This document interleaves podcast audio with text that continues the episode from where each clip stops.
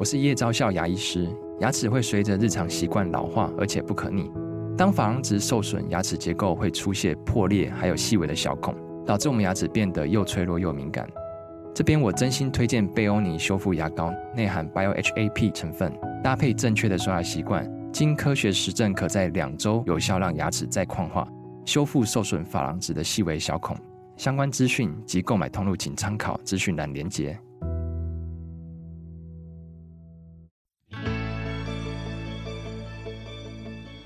来到肉脚的跑步人生。Hello，大家好，欢迎您来到肉脚的跑步人生，我是赵心屏。今天我们请到这位来宾哦，非常厉害。他以去年东京马拉松的成绩两小时五十六分零二秒荣登全马女子百节第二十二节。另外，她在半马女子百节当中呢，也占有一席之地，是第四十六节哦。那么半马成绩是一小时二十五分零一秒，大家说是不是太厉害了？让我们欢迎绵羊怪客颜小青。绵羊你好，Hello，Rose。好久不见，好久不见！今天看到绵羊，好开心哦。绵羊还是以前的绵羊，但我觉得他今天看起来稍微瘦了一点，是不是因为训练的关系呢？我们稍后来聊一聊啊。那刚刚谈到的成绩是历代全马女子百节跟历代的半马女子百节，所以历代的意思就是有史以来嘛，对不对？从过去到现在的排行。不过呢，台湾长跑竞技网啊，最近公布了一个。以去年度来看的话，女子马拉松的排名，呃，绵羊呢是排行第八。哦，我看到那个表的时候，真的觉得很厉害。为什么呢？因为他前面的前七位哦，都是选手，都是运动科班出身，包括了曹纯玉、张芷萱、雷里莎、蔡云轩、谢千鹤、陈雅芬、苏凤婷。接下来就是绵羊了，严小琴，然后以及他后面的陈奕宁，其实也是素人跑者哦。哇，素人跑者能有这样的成绩，真的是太厉害！你怎么会那么厉害，绵羊？但其实大家都很厉害啦，就是其实其实像印尼的成绩，他的最佳的成绩也比我好，对，是是，所以应该去年比较幸运一点而已，对。嗯我觉得厉害的人都是这样，都很谦虚哦。那去年你是呃东京马的成绩让你名列全马女子百节第二十二级啊，也是你到目前为止的 PB，两小时五十六分零二秒。如果晶片时间的话，应该是二五五吧？呃，二对二五五五五，哇，二五五五五，超快的。事实上，绵羊是两度破三，对不对？嗯、对，两度破三，第一次是。在前一年，二零二二年的台北马，对，那是你首度破三，对。那紧接着没隔几个月，二零二三的东京马又破三，而且又破 PB，哇，哎，破三的感觉是什么？我们大部分的人都没有破过三，很多男跑者也都没有破过三，破三的感觉到底是什么？其实我觉得我到现在还都记得那个台北马那个破三那当下瞬间通过终点那一刻，嗯，因为其实。你以前从来也没有想过你会跑到这样的成绩，uh -huh. 对。当你在跑进终点的时候，其实你会有很多画面，就是通过你的脑，就是你就是会想起，就是你每天做的那些训练，然后或者其实不只是训练，就是还有包含你为了要好好完成明天的训练，你做的准备、恢复等等，就是那一些你平常做的东西，其实会瞬间就是都在你的脑海里一样一幕一幕过去。其实呢，你过去你会觉得哇，就是。当时真的很感动，对、嗯、对，有掉眼泪吗？呃，有稍微。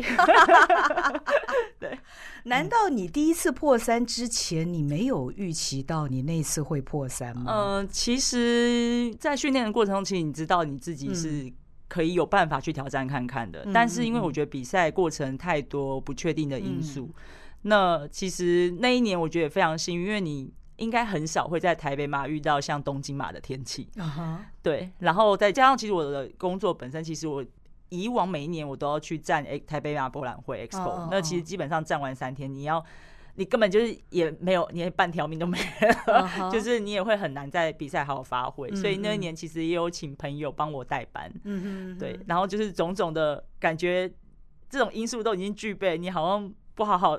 挑战看看，有点对不起大家。嗯嗯嗯 对，就大家帮你那么多，还有包含像教练等等，对，所以那个时候我觉得自己也很感谢，就那时候真的可以好好的掌握当下的状况发挥。对，那其实我记得在疫情前期那时候，呃，准备。扎达马的时候，那时候就有企图，觉得可以挑战看看，嗯、对。但但到了赛前一个月，一个月就突然因为疫情取消嘛，uh. 对。那但那时候也不会觉得怎么样，因为就觉得哎、欸，自己其实训练是有到那个的程度的，uh. 对。所以就是想下下一次再挑战看看。嗯哼、uh，huh. 对。二零二二年的台北马就是最冷的那一年嘛，七度的那一次。对，对，嗯，那我觉得非常难得的是，没隔几个月的东京马，那应该是三月初。对。哦，才间隔其实不到三个月的时间，嗯嗯嗯、你又破了 PB。东京马的大会成绩是两小时五十六分零二秒。如果用这个成绩去算的话，其实我在访问这个绵羊之前，我才刚跟他讲，我在捷运上面用那个配速表算了一下，你要跑到两小时五十六分零二秒，你的每公里均速是四一一，真的超级厉害哎！你前面一场台北马才破了 PB。三月的东西嘛，你又破了 PB 哦，这个真的是你是怎么办到的？嗯，其实那是那个状况比较不在预期之内，因为就觉得其实准备时间不够，然后也没有预期到自己也其实也没有企图想要破 PB 的打算，因为就觉得太短时间可能没有办法准备，那就不如好好的享受那一场比赛。所以其实基本上我们的训练调整。其实基本上就只是维持每天跑步而已，嗯、就是教练其实基本上也没有给我什么特别的内容，基本上我就是每天出门跑，然后可能到赛前一个月才开始有点稍微减量，嗯，对，所以那个整个心态是很放松的，嗯哼，对，放松到就是赛中过程就突然就是觉得肚子很不舒服，然后赶快去跑去上厕所，对，然后跑回来以后。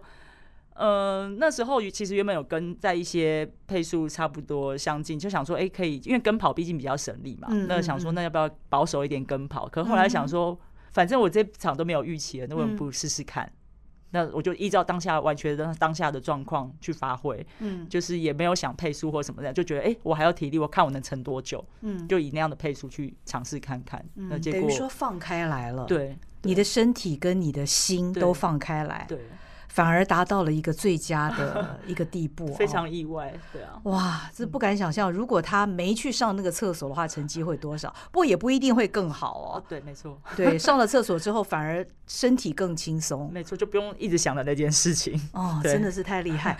不过大家也很好奇，为什么从二零二三年的三月份的东京马到现在这将近一年的时间，你都没有在跑全马？哎，嗯，其实原本我自己有。报十月的全全运会马拉松，嗯、就是想说可以尝，因为别呃身旁的朋友跟教练都觉得，哎、欸，好像这个成绩是有机会可以入选的，嗯，嗯，所以那个时候就想说先设定这一场，然后就排除掉前后的比赛，嗯，嗯，然后想说就是十月以后相隔可能明年初就今年初再挑一场就好，所以。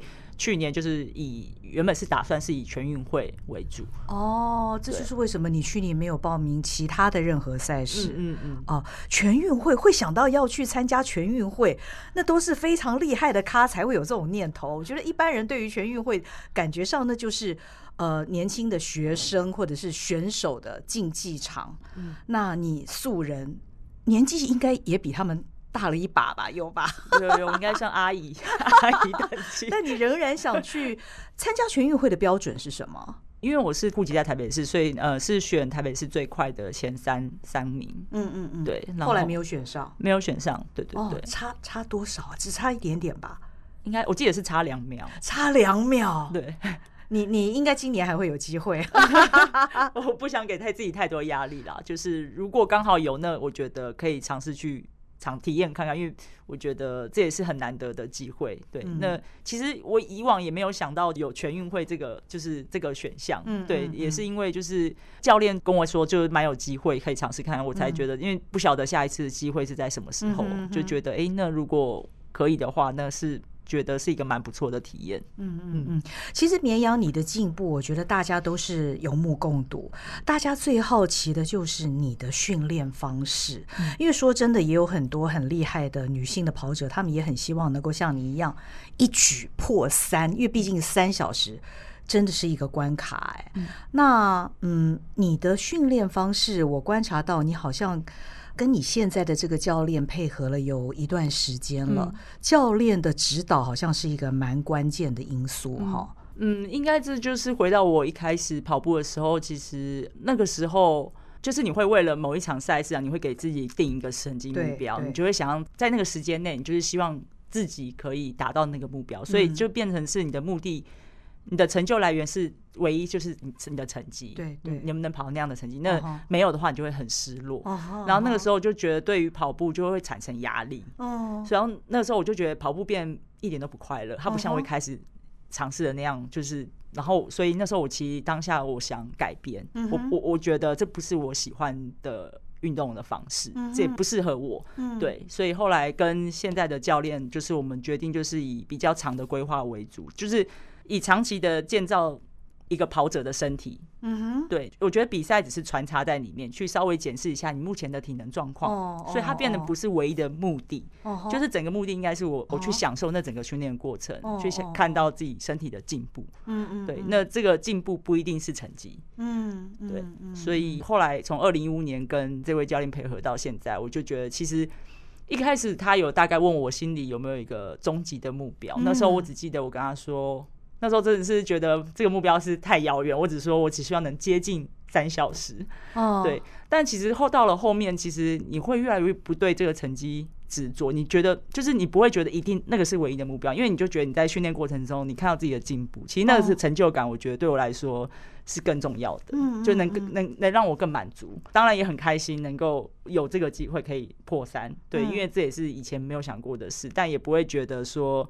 好像破完三以后就没有了目标一样，因为我觉得这是可以不断进步的过程。嗯哼，对。那即使不进步，你还是可以享受这样的过程。嗯嗯，对啊。我觉得这样心态上的转变非常的不容易耶，因为你把它过去，其实大部分的跑者也都是这样子啦，都是非常的周期性，一个周期一个周期的训练，然后每个周期检视自己的成绩，然后心情会为之起伏。但是你现在因为心态上，刚刚听起来感觉上你在根本。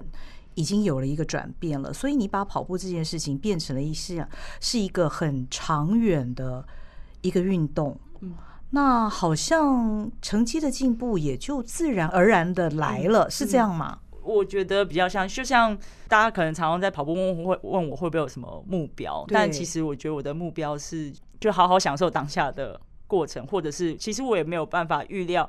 我这场会跑得怎么样？因为如果我状况如果不好的话，你再给我那样的目标，其实我跑我跑不到，就是还是跑不到。嗯，对。那为什么不换个心态去去好好享受你当下能够发挥的？嗯嗯，对。那我觉得，其实如果你把训练拉成一个很长期，其实你在过程中不断的进步，其实。那个目标就自然而然会出现。嗯，我是照着我的当下的状态而产生那个目标。嗯哼，而不是为了那个目标把自己强迫到往那边走。哦，这是一个先后顺序的问题。嗯，我觉得刚刚 Sunny 讲的这个很值得我们好好的万味。不过你真的很喜欢跑步哎，跑步为什么这么吸引你？我之前有在看别人朋友分享一句话，是那个江正成，哦，那个厨师说的。他说，嗯。就是这种深度的专一，反而是他喜欢的生活的节奏。哦，深度的专一是他所喜欢的生活节奏。我觉得他形容的这样的，对于他现在做感兴趣的事，我觉得就很像我在看待跑步这件事情一样。就是我觉得跑步不是只是就是左右脚的交换，它其实是。很多细节的综合，嗯嗯，就是它可能是关于你的技巧、你的激励、你的恢复，甚至是你面对挫折的时候你该怎么办，嗯。然后我觉得这些整个就是是综合起来去造就每一天跑步，其实是它的每个状态是很不一样的，嗯，对。那我觉得。这也是常常有时候有人会说，哎，跑步不是一个很无聊的运动吗？但是我就觉得，其实你每你综合刚刚每一天的状态，每一天其实跑步的感受其实是不一样的。是对。然后我觉得要怎么样去从那些细节去堆叠出，就是最后跑步的那个成果，我觉得是很好玩的一件事情。嗯嗯嗯，对啊。不过你刚在讲你跟教练的互动的时候，我听到了一个关键词哦，就是打造跑者的身体。嗯。这是什么意思？应该是说，像其实我我以前其实也会运动，就是我会打球啊、骑车。嗯、但是我觉得，其实像马拉松这种运动、跑步这种长跑这种用，其实是你从来没有尝试过这么长时间的运动时间。然后那个对身体其实也是一个负担，无论你的骨骼或肌肉。嗯、那其实你就是要先把你的身体，就是建造一个你跑不会痛、不会累。你才有办法从中游刃有余，找到快的方式。嗯，对，嗯，对。那这样的锻炼方式是什么呢？而且你在找这个教练之前，其实你也已经有很长一段的跑步经历了。对，先抛开那些成绩数字，我们是先从先有好的体能开始。你毕竟要先跑不累嘛，哦、你才能跑得长，才能跑得快。嗯，对。那所以其实我们一开始做的事情，其实就是规律的每天累积运动时间。嗯，规律的跑步。跟你以前的训练有什么不一样？以前的训练可能会为了那个目标，就是在你身体还没有一定的基础的时候，你那个强度可能你的身体是没有办法负荷，然后之后你的身体也没有办法那么快恢复。所以其实。先有跑者的身体是让你可以至少有一定的体能基础去对抗那个的冲击，嗯，对，然后也让你的恢复的加速，嗯嗯，然后我觉得才一步一步的去尝试你给你的身体一些新的刺激，嗯嗯，对，我觉得他的安排的逻辑是这样子。那怎么样才能够确定自己的体能已经到了那样的程度，可以吃那样强度的课表了呢？当你累积了一定的量的时候，其实你渐渐，其实你每从你每天的跑出去，你大概就可以知道你的跑步的感受是什么，你就知道三个月前你其实如果这样子，其实是没有办法负荷的。嗯，但是其实过了一段时间，你发现，哎，其实你对于这样的量可以其实是可以掌握住。嗯哼，对对对，所以其实是渐渐从跑步中累积一些对于这样的训练量的一些信心。嗯嗯嗯。那除了练跑之外，你有在做其他方面的运动或者是什么激励训练之类的吗？这三四年有固定做肌力训练，嗯，然后一周是两次的教练课程，嗯，然后每天的日常跑的时候，自己会做一些徒手训练补强，嗯嗯嗯嗯嗯，对，这个是指力量肌力训练的肌力训练，嗯，那练跑呢？具体来讲，你的训练方式大概是怎么样？训练方式，你是说周量还是说一天的安排？哎，都可以啊，都告诉我们吧。我觉得大家会很想知道 破三跑者都是怎么练的。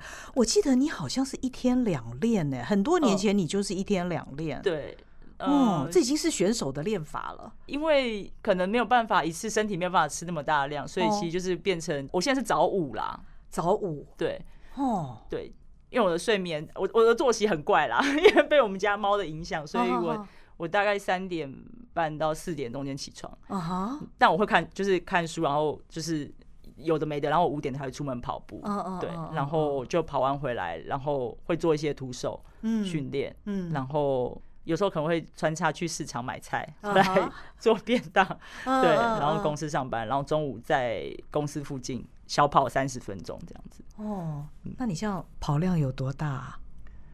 呃，现在准备马拉松一周大概是一百二到一百三之间啊，一周一百二到一百三。那如果不小心一个月有五个礼拜的话，那你月跑量有六百哦。其实我好像没有在精算这些东西，哎呦，因为就就忍不住要帮你算起来了。哇，跑量好大哦。你的体能已经练得非常好了，但也不是一开始就这样了。嗯嗯嗯，对对对，哇，太惊人了！哇，破三跑者要付出这样的时间哈。嗯。我不确定大家，因为我很少会去关心别人的量是多少。我们不管别人呐，我们现在就是在请教绵羊的方式啊。我应该问你为什么叫绵羊的？因为这种训练方式一点都不像绵羊，像一个非常凶猛的什么什么。但好像就是自然而然的。其实一开始也没有，大概就是一百上下左右，然后维持了周跑量，然后维持了蛮久一段时间，然后才慢慢。加上去，因为也要确认自己身体能不能负荷。哇，我觉得你身体非常强哎，而且其实绵羊，你除了就是一般规律的练跑，还有你刚刚讲重量训练之外，我看你的这个 IG 啊、FB，你还做好多其他的运动哦，什么骑车啊、越野啊都来耶。对，那就是赛季。转换一下，就是你，因为其实我也蛮喜欢去尝试一些新的路线。嗯，对，其实就先不会考虑什么训练效益什么之类，就是单纯只是想要换个方式，嗯哼，换个方式体验跑步。所以以前几年我都会在赛季的中间，就是可能会去参加越野跑的一些赛事。嗯，对，转换一下心情。哦哈，我看你越野也都上凸台，呃，幸运啦。哦，太厉害了！嗯、你觉得越野给你什么样的刺激啊？对于全马的帮助来讲，我觉得是一些激励不同的激励，对不同的激励。那其实我平常在平常的训练，就是慢跑的时候，有时候我也会去跑一些草地。哦，对，然后我觉得越野对我来说，因为我本来就喜欢。山里面的的运动的方式，不论是爬山或者是什么，就是所以我觉得越野跑对我来说比较像是转换环境、换心心情啦。嗯哼，对，就是训练效益我比较没有特别去琢磨。嗯，对对对，嗯，也开始骑自行车。以前自行车是拿来当那个代步的工具，但因为因为从七月足底筋膜炎就有点不太舒服，所以有把骑车当成替代训练。然后就是不能跑间歇的时候，我就去骑山路。然后没想到哎，觉得哎山路很好玩，就也渐渐觉得哎骑出兴趣。对哦，这样不错，生活乐趣越来越多了。但是有足底筋膜炎是一个很伤脑筋的问题耶。对。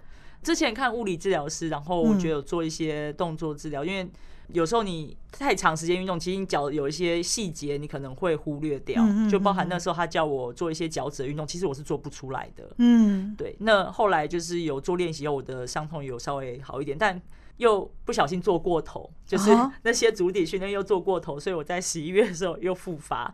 哦，对。那我觉得这也是我的学习，就需要学习控制。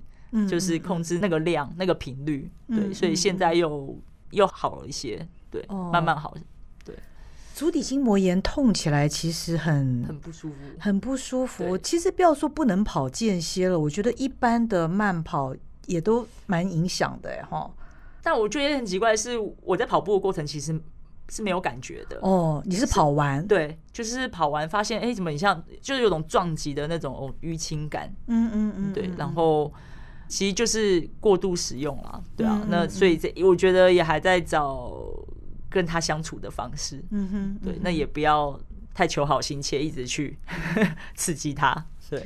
哎，我觉得你讲到这个哦，我觉得一般的应该说大部分的跑者很难做到，就是不要求好心切的这件事情，放下是一件很难的事，真的。你你怎么能？我我我感觉你。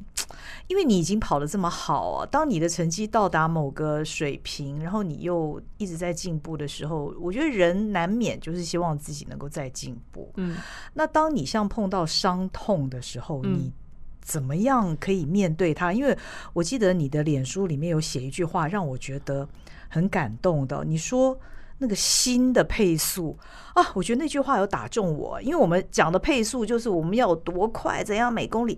但是你讲到我们的新的配速，我觉得新的配速比身体的配速要难上很多。哎，你怎么帮你的心配速？当你有伤的时候，我还是觉得就是能专注在你当下能做好的事情就可以了。那我觉得刚好也因为我没有比赛的压力，那我也不是真正就是全职的选手，所以我觉得。其实是我们是有时间跟空间是可以可以调整的，嗯，对。那我觉得，如果当下不能做这件事，我其实还可以有其他的方式去替代，嗯哼，对。那我觉得，其实搞不好就是你也可以从别的替代的方式找到其他不一样的乐趣。你是指别的运动吗？嗯，对，像骑车，哦，对对对，我觉得。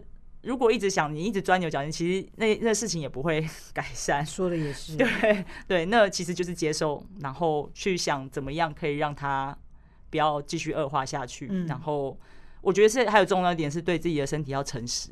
嗯，对，因为有时候你就会觉得，哎、欸，应该可以，就是，嗯嗯嗯，可是其实。你只是强迫他，导致一个更严重的状况。我们好像很习惯做这件事情。对，我也，我之前也是啊，所以我觉得这件事我也是在还在练习。我就是当我有这个念头的时候，我就觉得我应该可以想别的方式去替代，哦，而不是继续往一个更不好的方向走。因为你已经尝试过，那结果已经是很不好，十一月复发了嘛，那其实就是必须要改变。嗯嗯嗯，对啊，这个是对于伤痛。一种新的练习啊，练心。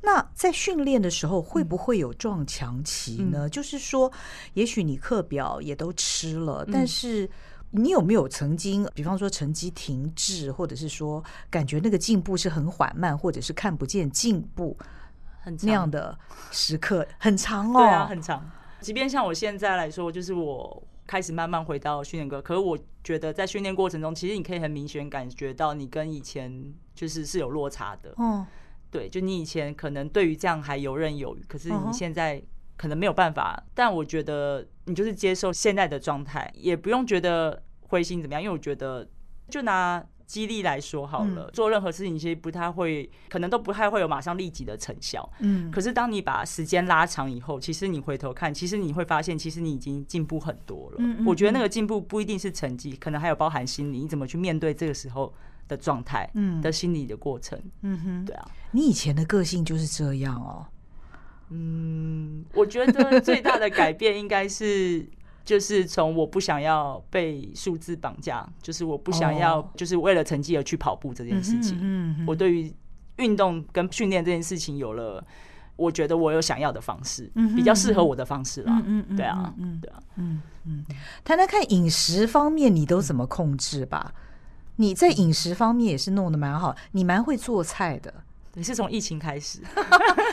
没有啦，以前疫情前我就看过绵羊做他自己的便当。哦，真的吗？对啊，嗯，那都是自己做的嘛，感觉非常健康哎。对，以前可能，但我觉得有点改变，是以前就是会觉得健康只好像只有那种方式哦。对，然后你会，然后也会有一个陷入一个迷失，好像就是是不是瘦了就会可以跑更快？不是吗？呃，但我觉得我有一度曾经就是，我觉得可能是工作压力以及生活还有训练量的问题，就那时候我的体重就是直掉，嗯，对，但成绩反而没有更好。然后其实我会觉得很明显感受到你的身体是没有力量的，哦，所以后来也加上后来我工作的关系，就是比较接触运动营养这一块，那其实才发现，其实以前吃的东西可能。你看似很健康，对，可是原型食物。对，根据我的观察，对，但是吃的够不够，反而又是一回事。哦，对，然后或者是内容物又太单纯，哦吼，对，就没有没有足够其他的营养素。嗯嗯，对，所以到现在就是开始自己煮以后，就是对于种类的类型，就是也不会那么单一。嗯嗯，对，然后也会很在意分量的部分够不够，因为毕竟其实我看你便当都蛮大一个了，不能是好几年前了，对，现在更大。哦，对，是的，绵羊的食量不小。嗯，那你也还都是吃原形食物嘛？嗯，哦，我本来就不喜欢一些油炸的，但是像甜点那些，其实我也没有，就是我也不会觉得那是不好的。真的哦？对啊，因为我觉得，我想月跑量六百的话，应该可以吃点甜食。我觉得饮食除了是生理部分，心理也要照顾到哦，这很重要。对啊，嗯嗯嗯嗯，所以你都是自己煮。嗯，大部分自己煮或者家里煮的。说真的，你有特别增加什么样的营养品吗？像你训练量如此的大，嗯，我自己会是我的当天会饮食内容，嗯，像我自己平常补充维生素 D，嗯，然后钙、镁、铁，嗯哼，这几个是我平常会比较刻意去补充，但其实我。没有只靠营养品，嗯，就是我还是尽量先从我的饮食先吃够，三餐正常，嗯，吃超正常，我不止三餐，哦，不止三 餐，对。对，还有点心，我在跑前一定会吃，跑前一定会吃哦，对，你都吃什么？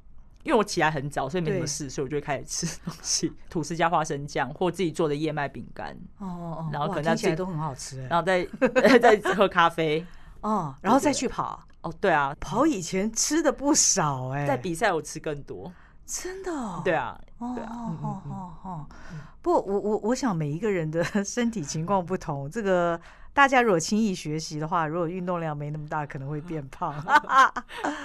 嗯哦，所以这个饮食的调配也是很重要。嗯，所以你现在等于说，哎，你接下来的目标赛事是首尔马三月？哦，也快到了耶，现在已经。我们现在录音的时间是一月底，然后这一集播出会是在过年后的这个星期，所以其实也快要到首尔马了。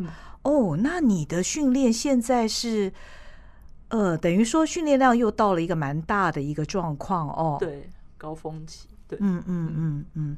那除了跑量，我们刚刚知道很惊人之外，你的间歇之类的练得多吗？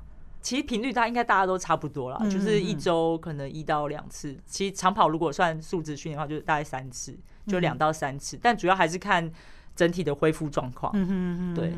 教练有没有跟你说，像你这样子已经破三的跑者，如果要在更上层楼的话，他有给你制定什么样不一样的训练方式，或者是他以及你给你自己什么样的目标吗？其实我们比较不会去讨论说。下一个阶段要跑到怎么样？其实因为、哦、对，可能会还是会按照你当下目前的状况去做规划。哦，对，因为因为像我这半年几乎就是伤的反复，所以基本上其实就是我觉得先把我现在目前的状况稳定。